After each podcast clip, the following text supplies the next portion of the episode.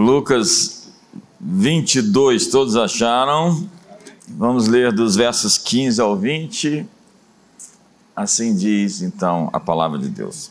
E disse-lhes: Tenho desejado ansiosamente comer convosco essa Páscoa antes do meu sofrimento, pois vos digo que nunca mais a comerei até que ela se cumpra no reino de Deus. E tomando o cálice, havendo dado graças disso, tomai-o e reparti-o entre vós, porque vos digo que já não beberei do fruto da vide até que venha o reino de Deus. E tomando o pão, e havendo dado graças, partiu e deu-lhe, dizendo: Esse é o meu corpo que por vós é dado, fazei em memória de mim. Semelhantemente, tomou o cálice depois da ceia, dizendo: Esse cálice é o novo testamento no meu sangue, que é derramado por vós. Eu quero fazer uma introdução rápida sobre a Páscoa, e depois quero entrar entre antes e depois da Páscoa, da ressurreição. Essa mensagem tem, portanto, duas partes.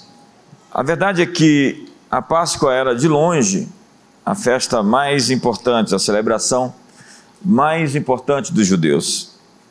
E na Bíblia, quem não fosse ou celebrasse a Páscoa, não celebrar a Páscoa, era um ato de irreverência, desprezo, de desconsideração, na verdade, um grande pecado.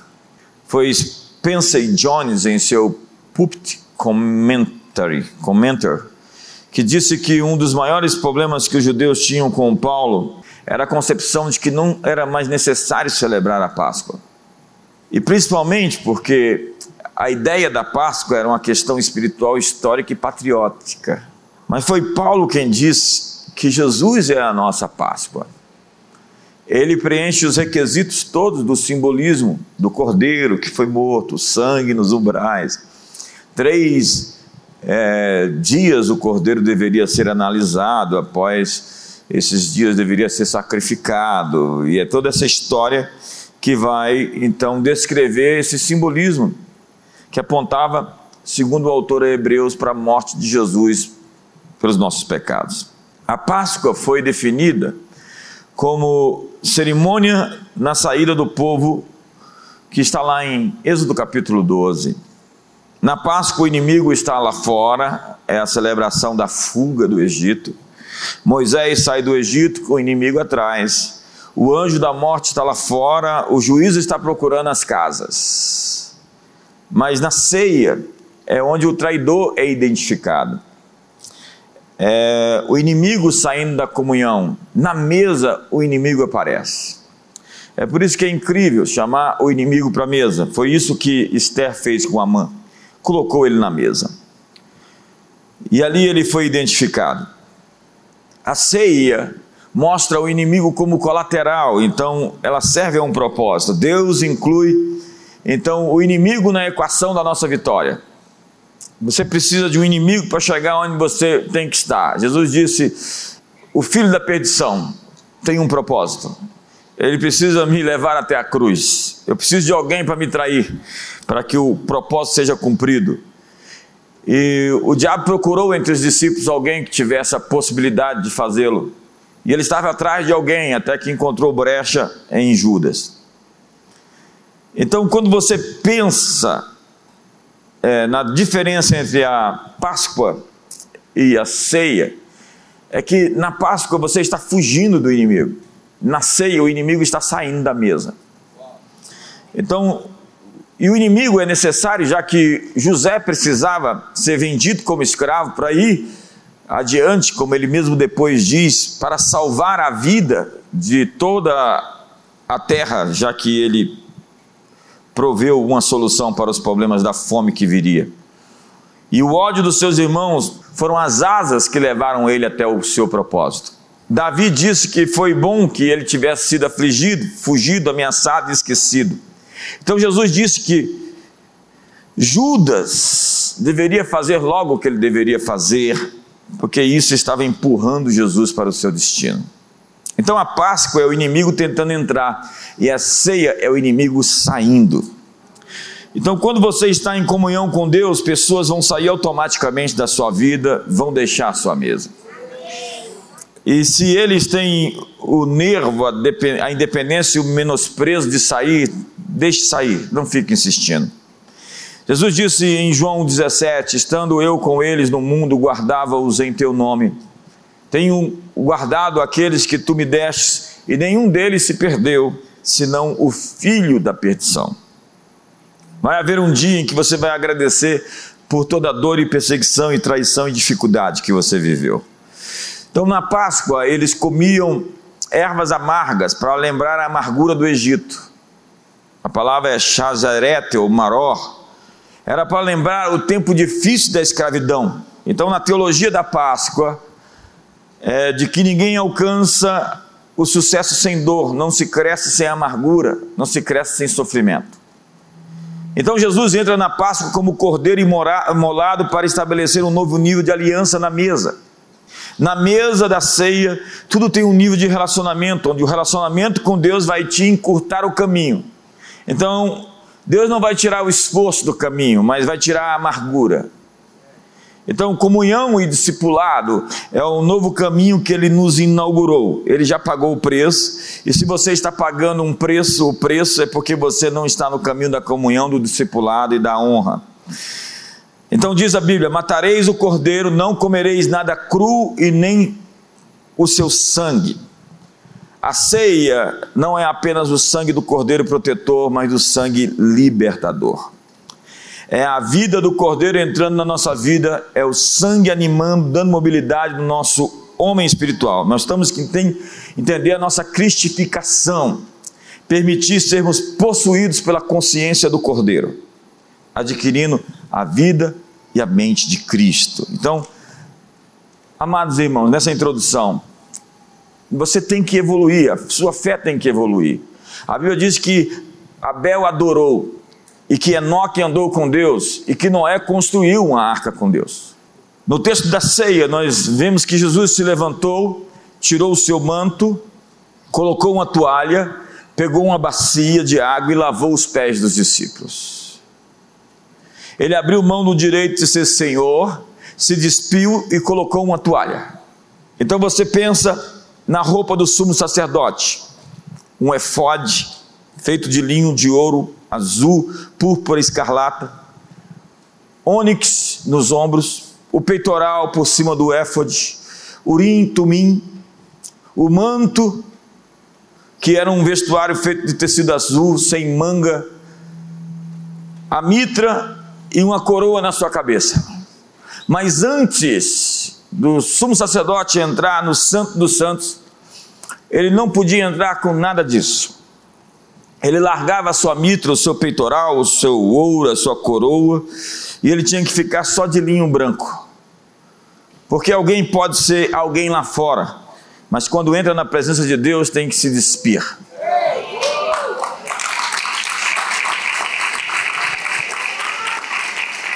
Então, quanto mais eu quero de Deus, mais eu tenho que me despir da minha agenda, da minha vontade, das minhas teorias. E ninguém vai alcançar o que tem que ser alcançado se não tirar as sandálias dos seus pés. Tirar as sandálias dos seus pés e dizer: põe-se na estatura correta. Tire qualquer coisa que te ponha da realidade que você está para servir como um servo. Deus está, então, para lhe levar além do véu. Nós somos então o povo com a toalha na cintura, estamos prontos para servir. Porque Elias lançou o manto sobre Eliseu. E Eliseu se tornou o profeta.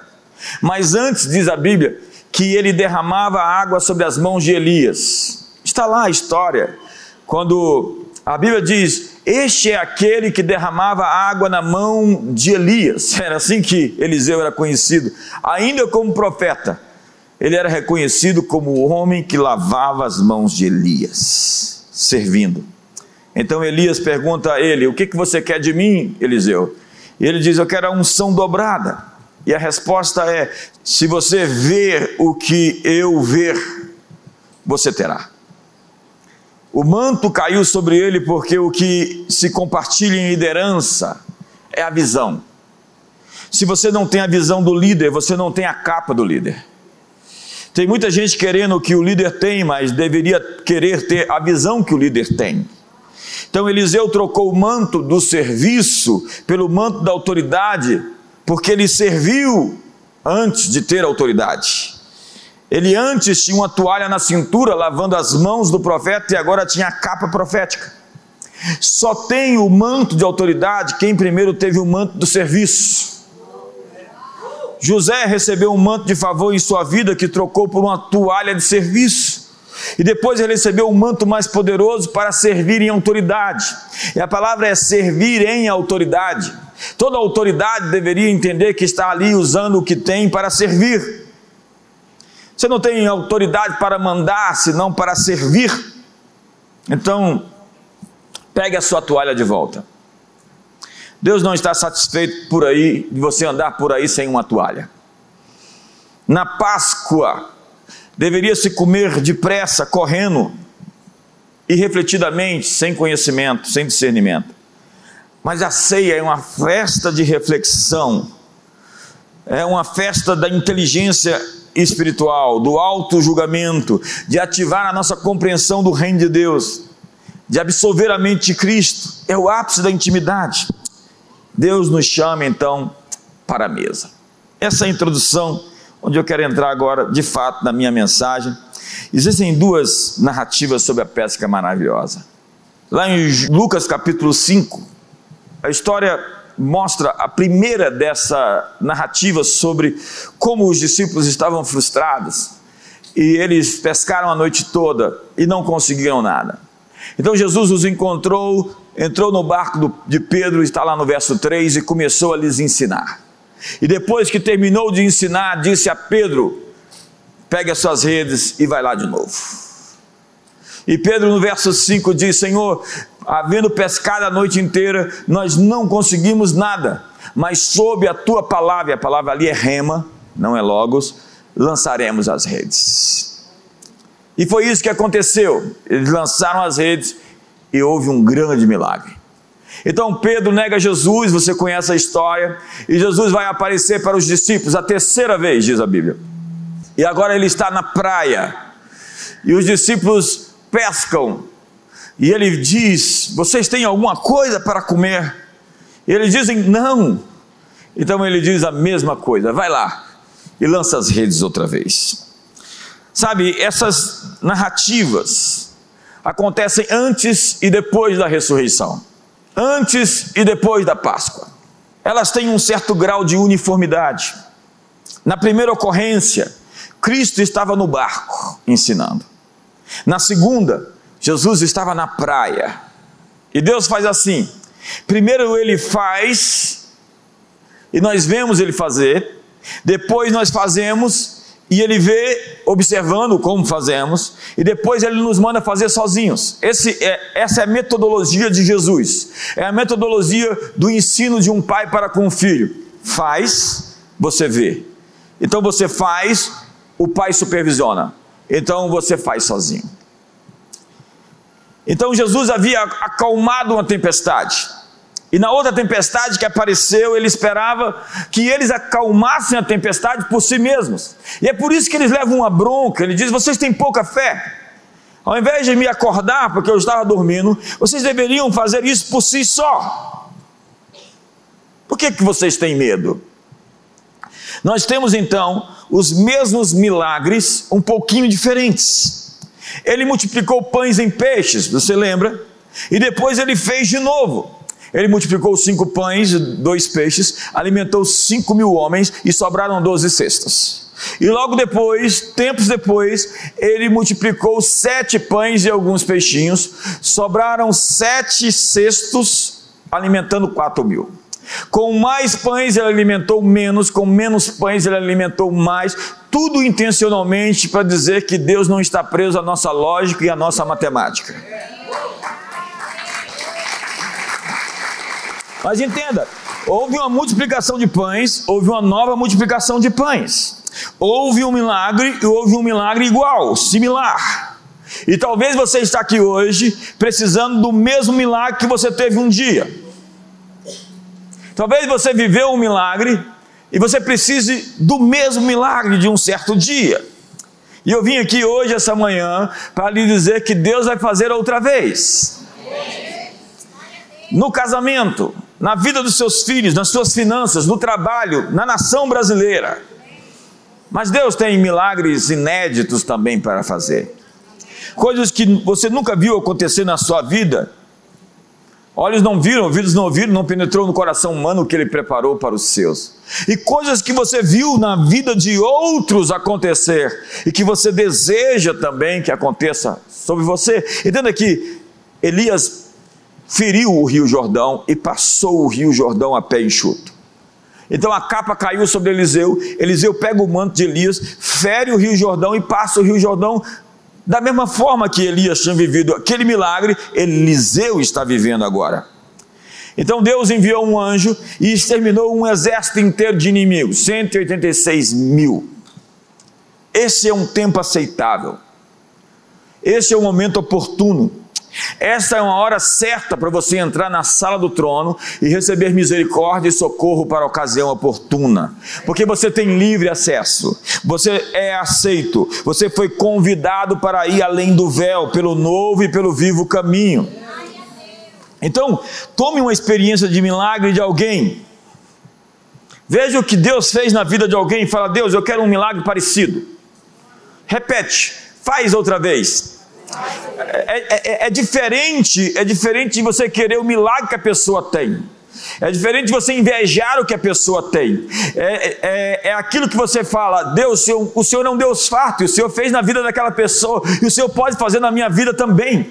Eu quero que o Senhor continue abençoando aquela pessoa, mas eu quero a bênção similar àquela pessoa que ela recebeu. Quantos me entendem hoje? Então, a próxima vez que você for tentado a invejar alguém, você vai dizer: Deus, eu só quero que o Senhor continue abençoando ela, mas eu quero uma bênção parecida com a dela. Amém. Quantos sabem que Deus tem abundância para todos? Quantos sabem que existe lugar no topo para todos nós? Então, abra a Bíblia e veja os milagres que existem ali e fala: Deus, eu quero um milagre como esse que aconteceu aqui. Eu quero um milagre é, similar, similar àquele que aconteceu na vida desse homem ou daquela mulher. Existem tantos textos. E o texto tem vida, a palavra se renova, ele sai da página, ele se materializa.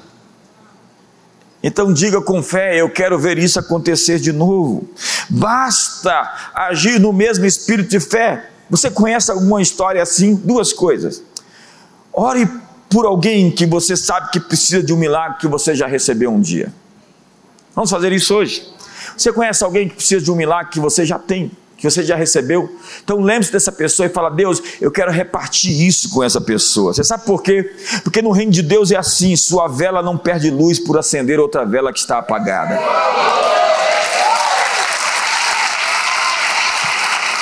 Pelo contrário, quando você compartilha o seu fogo, ele vai aumentar. É assim que acontece no reino de Deus, você não perde por dar, dá e vos será dado, boa medida, recalcada, sacudida e transbordante. Já viu aquela expressão é, do senso comum nosso? Deus tem mais para dar do que o diabo para tomar.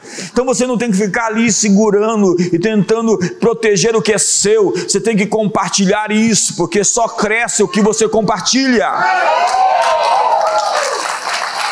Eu estava conversando agora com um cara que está arrebentando, estava lá em São Paulo agora, e é incrível o, o coração dele de querer servir as pessoas com aquilo que ele recebeu. E é incrível que Deus está multiplicando tanto na vida dele, justamente porque ele tem o coração de ter uma toalha para servir as pessoas. Quando você achar de novo a sua toalha, Deus vai entregar a você muito além do que você jamais imaginou fosse possível. Então, quando você vê uma pessoa que precisa do milagre que você tem, é por isso que Deus fez o milagre na sua vida. É para você ajudar através da sua experiência, da sua vitória, da sua superação, da sua conquista, os outros que não chegaram onde você está. Porque isso é liderança. Liderança é tirar uma pessoa daqui e levá-la até aqui. E só você que está aqui pode tirar alguém daqui e levá-la para cá. E Deus não abençoou você simplesmente para você se arrogar de que você é ser abençoado. Deus quer abençoar tantos outros. Em Abraão serão abençoadas todas as famílias da terra. Abraão, eu te abençoei porque com a tua bênção eu quero abençoar os outros. Essa é a lógica de Deus. Deus abençoou um homem para abençoar todas as famílias da terra. Então, quando Deus te abençoar, entenda que essa bênção não é só sua. Segunda coisa, peça para alguém que recebeu um milagre orar com você para que você receba com ele. Essa, essa, esse gesto de humildade, de entender que alguém está à sua frente, de que alguém está fazendo algo que você precisa, ele chama a atenção de Deus. Alguns têm a estratégia de falar mal de quem venceu, de criticar. E eu vou lhe dizer uma coisinha básica que eu aprendi na vida: você nunca pode ter aquilo que você fala mal a bênção que está sobre alguém que você está criticando, ela nunca vai te alcançar. Esse favor não é seu, porque a desonra faz você perder a recompensa. Mas entenda, os milagres nunca são absolutamente iguais, assim como pessoas também não são iguais. Então, antes e depois da ressurreição, os milagres foram bem diferentes. Foi uma mesma obra, uma mesma multiplicação, é uma pesca maravilhosa. E a sua vida será antes e depois dessa Páscoa. Obrigado pelo entusiasmo.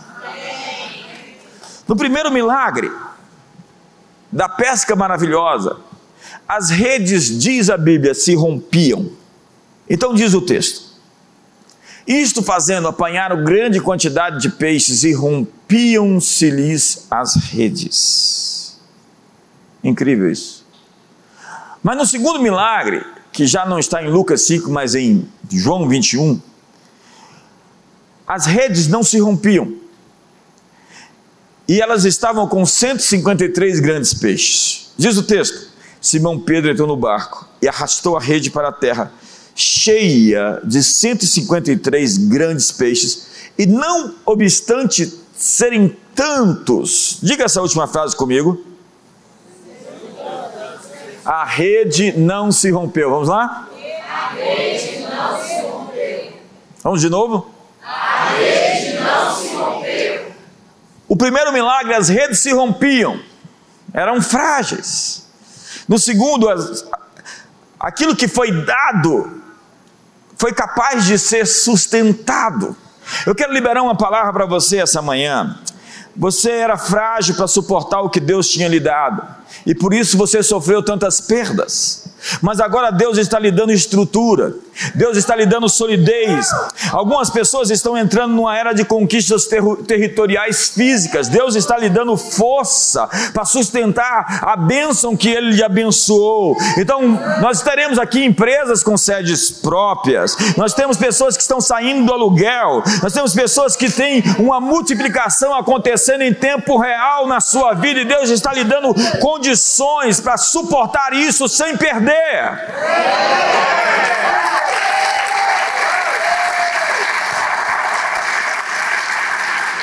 No primeiro milagre, nós temos a expressão mestre. Nós trabalhamos a noite toda, nós nos esforçamos a noite toda, e a palavra ali é um labor difícil, e nós não pegamos nada. No segundo, nós temos uma pergunta de Jesus provocando os discípulos: Filho, vocês têm alguma coisa para comer? E a resposta deles é não. Veja o texto. Jesus estava os provocando e pedindo que eles sejam sinceros com o que eles alcançaram. Mas eles, diz a Bíblia, filhos, tende aí alguma coisa para comer? Responderam não. Então lhes disse: lançai a rede à direita do barco e achareis. Assim fizeram e já não podiam puxar a rede, tão grande era a quantidade de peixes. No primeiro milagre, nós vemos Pedro sendo chamado. Diz o texto: Não temas, Pedro, Simão, doravante serás pescador de homens. No segundo milagre, nós temos um Pedro agora ressentido. Pedro falhou, Pedro acreditou muito em si, Pedro colocou a força, a, a confiança na força do seu braço. E agora ele está amargurado, ferido e está sendo reconvocado. Você sabe, o texto diz: pela terceira vez Jesus lhe perguntou, Simão, filho de João, tu me amas? Pedro entristeceu-se por ele ter lhe dito pela terceira vez: Tu me amas. E respondeu-lhe: Senhor, tu sabes de todas as coisas, tu sabes que eu te amo. E Jesus lhe disse: Pedro, apesar de você ter falhado, de você ter errado, de você ter me negado, apacenta as minhas ovelhas. Eu vim aqui essa manhã dizendo a você que você pode ter caído, falhado, negado Jesus, mas Deus lhe comunica que está lhe dando uma nova chance. Ele fez isso com Jonas. Jonas fugiu de Deus e Deus diz: Não é assim, vem de volta. Ele fez isso com Davi, depois do grande crime que Davi cometeu. Ele fez isso com Moisés, ele fez isso com Abraão. Ele está fazendo isso com você. Essa é uma estação onde Deus está curando seus apóstolos, seus profetas feridos. Essa é uma estação de cura. Entenda, esse novo tempo é um tempo de cura. Então você terá uma nova chance no ministério, uma nova chance na família, uma nova chance na criação dos filhos, uma nova chance nas finanças. Ei, lance as redes outra vez. Olhe para o seu irmão e diga: lance as redes outra vez.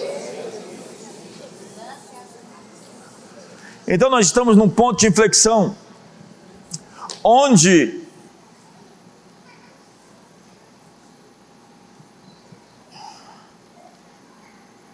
há um, um ponto de amadurecimento e o sucesso agora nos fará crescer em Deus. Eu vi muita gente perdendo o rumo por conta de vitórias que recebeu, do sucesso que obteve. Mas aqui o texto nos mostra uma direção diferente. Simão Pedro, ao ver o milagre, se prostra diante de Jesus e disse: Afasta-te de mim, porque sou um homem pecador. Quando o Senhor desvenda o seu braço para nós, todo homem deveria se humilhar até o pó. Nas duas ocorrências dos dois milagres, o sucesso desenvolveu a fraqueza humana. O sucesso nos mostra nossa maior fraqueza. Na primeira ocorrência, a rede se rompe e os barcos começam a afundar. Eles têm que pedir ajuda ao outro barco. Pedir ajuda no sucesso é grandeza. E eu vi muita gente que não pediu ajuda porque foi tão abençoado que o seu barco não conseguia suportar o peso do que estava carregando. Quantos já viram essa história? Gente, eu estou há mais de 30 anos nessa estrada. E o que eu já vi de barco afundar, porque alguém não foi capaz de sinalizar: ei, eu estou precisando de ajuda porque eu fui abençoado com mais do que eu consigo carregar. E eles têm que pedir ajuda. E foi a abundância de Deus que levou Pedro a reconhecer que por si só ele não era capaz. Por si só ele iria afundar. Quando viu os milagres, ele disse: Isso procede do Senhor e é maravilhoso aos meus olhos. Então, quando você consegue ver Deus em seu sucesso, quanto mais próspero você fica, ainda mais humilde você se torna. Quando você consegue ver Deus no seu sucesso, você consegue dizer: Isso é do Senhor, porque sem Ele eu não seria capaz. Na segunda ocorrência, eles não conseguiam puxar a rede por causa da grande quantidade de peixes, diz o texto, João 21. Então lhes disse: Lançai a rede à direita do barco e achareis. Assim fizerem já, não podiam puxar a rede. Na primeira, eles encheram o barco de maneira que o barco estava afundando. Na segunda, eles não conseguiram tirar as redes. Eles tiveram que arrastar até a praia. Você não tem forças para carregar aquilo que Deus quer te dar. A sua oração não deveria ser: Deus, me, me dá alguma coisa, mas dizer: Senhor, eu quero suportar o peso da tua bênção.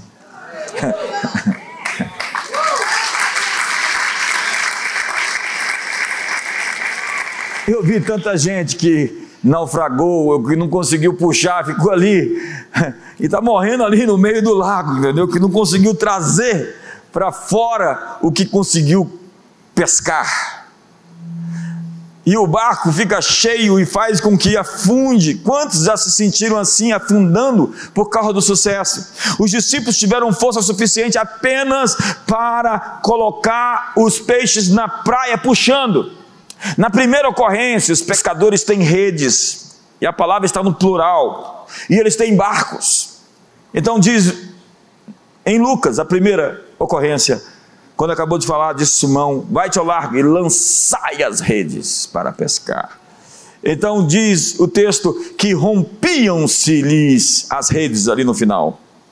Na segunda ocorrência, tudo está no singular. São muitos homens, mas todos eles estão em um único barco. O único barco. Eu vou repetir: um único barco. Tem gente que tem muitos barcos. E integridade é ser de um único barco, onde nossos esforços estão concentrados em um objetivo, de lançar a rede, porque a rede não se rompeu, diz João capítulo 21, verso 8. Não é mais redes, é uma rede. Então diz o texto que os discípulos vieram no barquinho puxando a rede com os peixes. Existe um só barco, então uma só rede, e nós precisamos de unidade. Para essa nova estação, nós precisamos de uma só rede com um esforço concentrado comum. Todos fazendo força no mesmo objetivo, na mesma direção. No primeiro milagre, os peixes não foram contados. Aparece a expressão somente uma grande quantidade de peixes. No segundo milagre, os peixes são contados e são numerados. Diz a Bíblia: 153 grandes peixes. Então a igreja é organismo e é organização. Depois da ressurreição, os peixes grandes vêm à igreja. Na primeira ocorrência, os discípulos precisavam abandonar tudo para seguir a Cristo. Na segunda ocorrência, eles se sentaram à mesa para festejar com ele o banquete. Então, senhoras e senhores, Deus sempre está nos chamando de volta para a mesa. É na mesa onde as coisas acontecem. É na mesa onde a comunhão flui. É na mesa onde os corações se revelam. É na mesa da comunhão onde o discipulado nos faz estreitar os nossos relacionamentos e a mentoria nos faz sofrer muito menos do que deveríamos para chegar aonde nós precisamos estar. Se andarmos na luz como na luz Ele está, temos comunhão na mesa uns com os outros, e o sangue de Jesus nos purifica de todo pecado.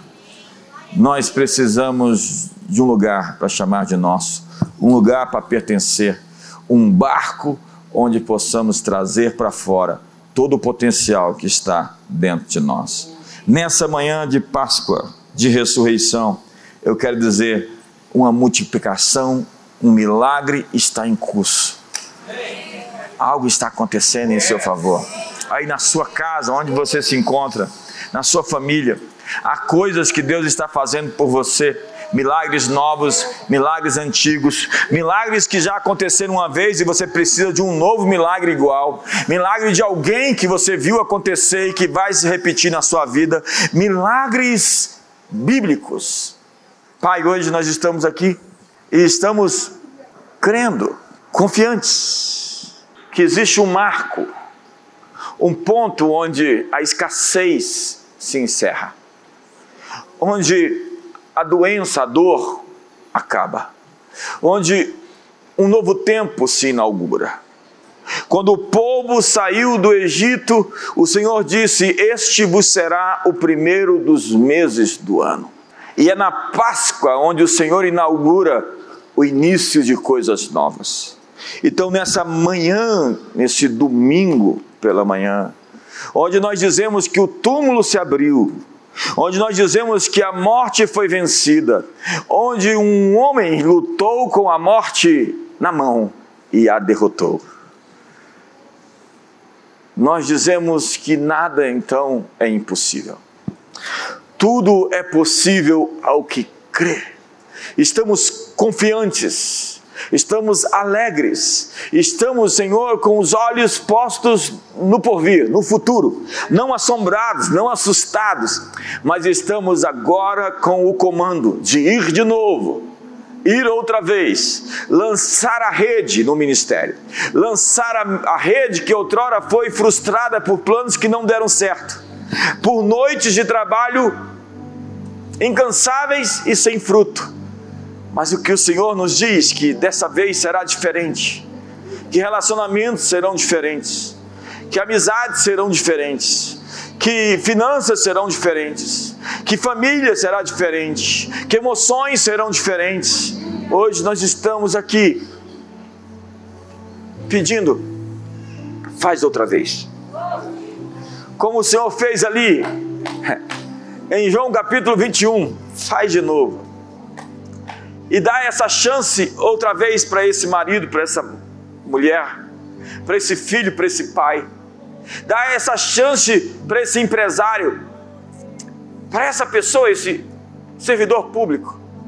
Essa chance de ser de fato servos que pegam a toalha, que abrem os seus baús de tesouro e entregam seus melhores dons às pessoas, que fazem com que tudo o que lhes foi dado possa ser de fato repartido, onde nossa vida ganha grande impacto ao servir outras pessoas com aquilo que nos foi dado. Então isso se torna uma chama que incendeia tudo ao redor e que nos leva adiante para onde nunca pensamos fosse possível estar. Nessa manhã de Páscoa e de ressurreição, nós desafiamos o status quo. Nós desafiamos as conjunturas, as circunstâncias, que as contingências se dobrem e que haja uma multiplicação financeira sobre aqueles que outrora foram tão fartos e tão prósperos mas hoje vivem em subcondições. Gente que tinha uma vida boa, gente que prosperou, mas que seus pais tomaram decisões erradas, ou ele mesmo fez alguma escolha equivocada. E isso trouxe uma diminuição do padrão. Mas hoje, nessa manhã de Páscoa, onde o túmulo se abriu, o milagre de multiplicação financeira está em curso. O milagre dentro do lar, onde marido e esposa se estranham, não se entendem, não se comunicam, são indiferentes, onde não existe mais intimidade lealdade, cumplicidade. Hoje, Senhor, nós estamos lançando as redes outra vez. E dizendo que nós desafiamos o status quo do descaso, da indiferença, do ódio, da amargura. E onde o amor de Deus é derramado em nossos corações e podemos amar com o teu amor e podemos nos apaixonar de novo, e podemos servir uns aos outros, e podemos ir à segunda, terceira, a quinta milha que seja, e podemos transformar a água do elemento sem sabor, sem gosto, sem tempero, sem cor, em um vinho extraordinário. O melhor ficou para o agora. Eu quero proclamar nessa manhã de ressurreição uma nova estação sobre os teus filhos. Eu quero declarar o antes e o depois desse dia. Antes e depois, milagres novos estão acontecendo na sua vida milagres que você já viveu e que você precisa outra vez do mesmo milagre, ou milagres que você viu na vida dos outros e vão acontecer na, na sua vida, ou milagres inéditos que nunca aconteceram e que Deus vai fazer de maneira customizada para abençoar filhos que Ele ama. Esta é uma manhã onde o transcendente invade o imanente, o metafísico, o físico, o sobrenatural, o natural, o céu invade a terra, onde a mão do Todo-Poderoso se descortina, se desnuda para nos defender, para lutar por nós e para fazer outra vez. Faz outra vez. E o seu trabalho é sair daqui e acreditar de novo. Você que está frustrado e decepcionado, lance as suas redes outra vez. Você que trabalhou e está cansado, vai lá de novo. Você que tem uma mente exausta, vai outra vez. Há um milagre esperando a sua porta. Há anjos liberados há uma ação incomum de Deus por você nessa hora. Deus trabalha por aqueles que nele esperam. Deus requer de você uma ação, e por duas vezes ele diz: vai-te ao largo e lança as redes outra vez. E o resultado será diferente de tudo aquilo que você já conheceu na sua história. Volte a acreditar não seja cínico. Não se deixe vencer pelo desânimo, pela frustração, pela decepção. Simplesmente confie. Confie. Entrega o teu caminho ao Senhor. Confia nele e o mais ele vai fazer.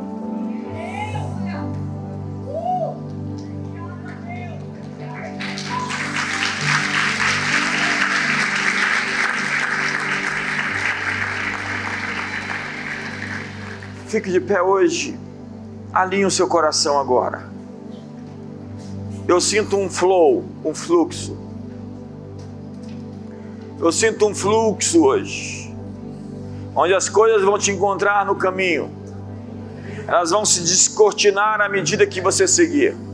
À medida que você obedecer e insistir, as portas vão se abrir.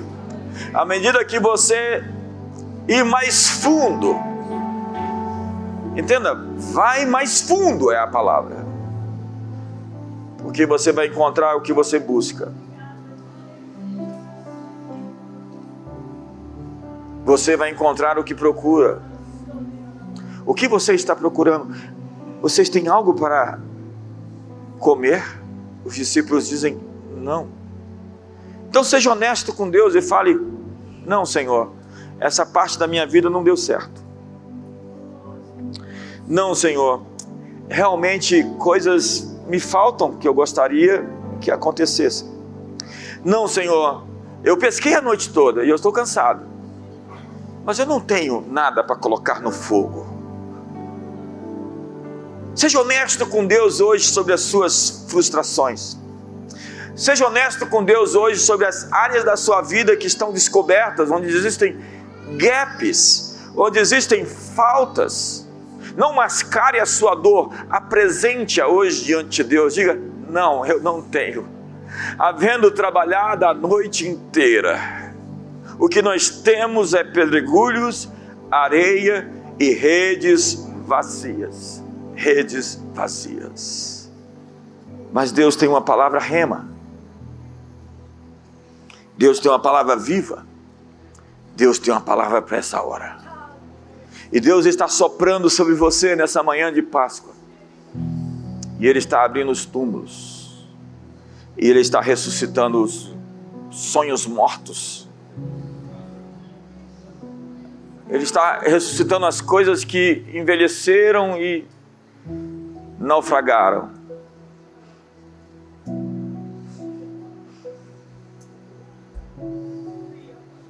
Deus está em curso e colocando você em curso, em rota de colisão com as suas bênçãos. Então peça para Deus para ser forte, para sustentar o que Ele quer te entregar. Peça a Deus músculos para suportar o peso da sua promessa, para não naufragar com as suas bênçãos, porque a sua tentação será, por vezes, não ver, não enxergar Deus naquilo que Ele te abençoou. Põe a mão no ombro do irmão do seu lado e abençoa a vida dele. Faça uma impartição na vida dele. Libere sobre ele bênçãos, favor, graça, restauração. Estamos na mesa da cura, estamos na mesa da comunhão, estamos na mesa da restauração, estamos no lugar da transformação, estamos no lugar onde o impossível se relativiza, estamos no lugar onde os milagres acontecem. Há uma multiplicação em curso, há coisas acontecendo na sua vida nesse dia, essa semana. Um novo fluxo. Obrigado, Jesus. Eu, eu raramente digo isso, mas eu escrevi um livro que fala sobre mudanças de estações a partir de, de decisões. O ano novo sou eu. E eu creio de fato, eu vim para cá com essa palavra, e por isso que eu vim. Porque eu creio que a sua vida pode ser antes e depois desse culto. Pode haver um antes e depois desse domingo de Páscoa. Se você deixar a decepção para trás, a frustração, a amargura, e você olhar para frente e lançar suas redes mais fundo outra vez. Essa é a ordem de Deus. Vai lá e arrisca onde você falhou. Vai lá e tenta onde não deu certo. Vocês têm alguma coisa para comer? Não, Senhor, eu, eu, eu não tenho. Jonas, eu, eu fugi, eu, eu, estou em fuga, estou fugindo de Deus dentro do peixe. Aqui está sendo ruim ficar sendo cozido dentro dessas substâncias de digestão do peixe. Abraão, que teve um filho fora de sua família. Moisés, que cometeu um crime. Davi, que se deu a uma coisa terrível que trouxe grandes consequências. Deus tem uma nova chance para você. Simplesmente vai lá e faz correto. Simplesmente vai lá e faz direito.